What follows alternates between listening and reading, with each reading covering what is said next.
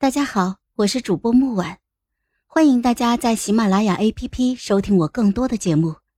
今天我们带来的故事叫《公主行长安居大不易》。第二日，父皇宣我进宫。御书房里，我恭恭敬敬的行了一个礼。父皇没有叫我起来，我便一直半蹲着身子。时间久了，我鼻尖出汗，身子摇摇欲坠，最后摔倒在了地上。我惶恐的跪好，父皇轻哼了一声，抬头看我，那目光锐利，似有毒。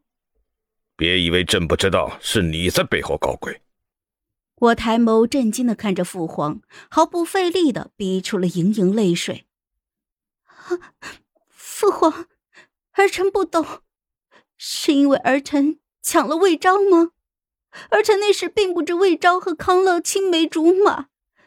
若是儿臣知道，又怎会做出这种事情来？我自然知道父皇询问的是左相之事。魏昭在红玉楼中毒，此事怎么看怎么古怪。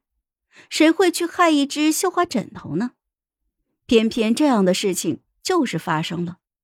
可我不敢让父皇明白，我知道他问的是什么，我就只能把事情往情情爱爱上面扯。毕竟我是一个为爱所困的草包公主，满脑子的都是情情爱爱。我努力含着泪，不让泪水掉落。美人泪眼盈盈才漂亮，若是眼泪真的掉下来，那就落了下乘了。我一向知道自己很美。我长得很像母后，这是我唯一的优势。父皇容色松动了几分，起来吧，此事父皇错怪你了。是。我低头，让眼眶快要拘不住的眼泪砸到了地上，不损半分妆容，这才垂眸起来。父皇又询问了我几句，我恭敬又感恩的回答。那姿态像极了一只没骨气的狗。离开了御书房，父皇赏赐了许多的东西，我带着东西回到了公主府，稍稍松了一口气，大概我安全了吧。既然如此，是时候给魏昭解药了。红玉楼里，我用帕子给魏昭抹脸的时候，帕子上沾染了毒。确切说来，那东西也不能算是毒。而是一种能够麻痹人全身的药，是我和宁泽在山上玩的时候无意中发现的。要解开也简单，不过给解药的过程一定要可歌可泣，人尽皆知，才能够突出我痴情公主的人设。我听闻天山雪莲能解万毒，便重金求购。又听闻千年灵芝能够起死回生，便走遍访视。终于功夫不负有心人，我找到了一种异域来的神药，不惜花费万金买下。人人都说我上当了，我却无所畏惧，毅然决然的拿回了公主府。后院中，我摇了摇草木灰混合的水，给魏昭喂下。魏昭被呛醒了。他咳嗽了几声，悠悠转醒，一见我便怒目而视。赵子月，你害我！你帕子上是什么东西？我惊讶极了，竟然不蠢了。我笑了一下。哦，驸马还想去哪里玩呀？本宫陪你一起去吧。我去哪里你管不着。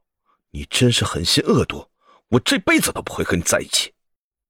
魏昭面色铁青，他狠狠的瞪我了一眼，怒气冲冲的下床。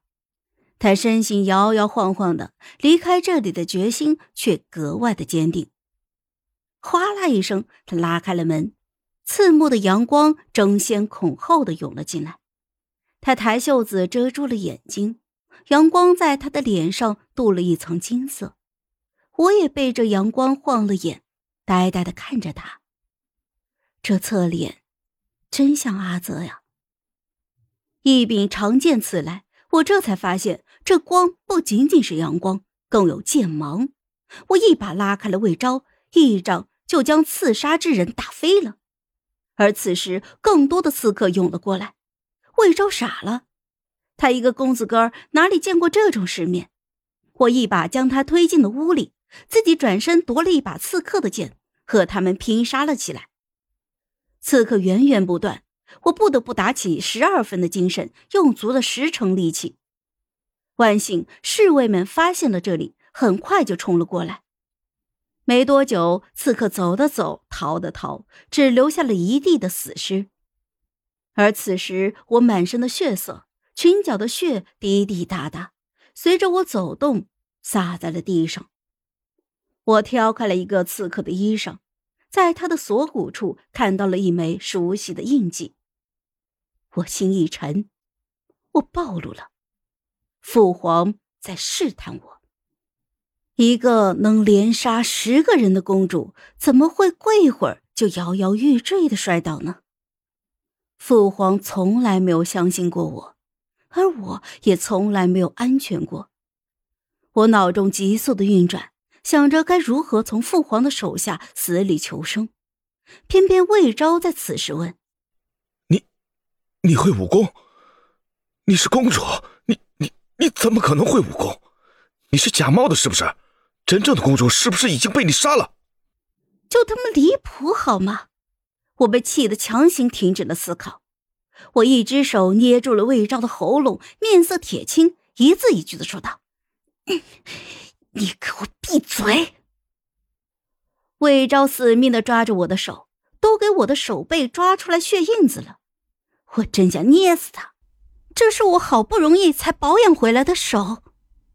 好了，本集故事就到这儿，我们下集见，记得订阅和点赞哦。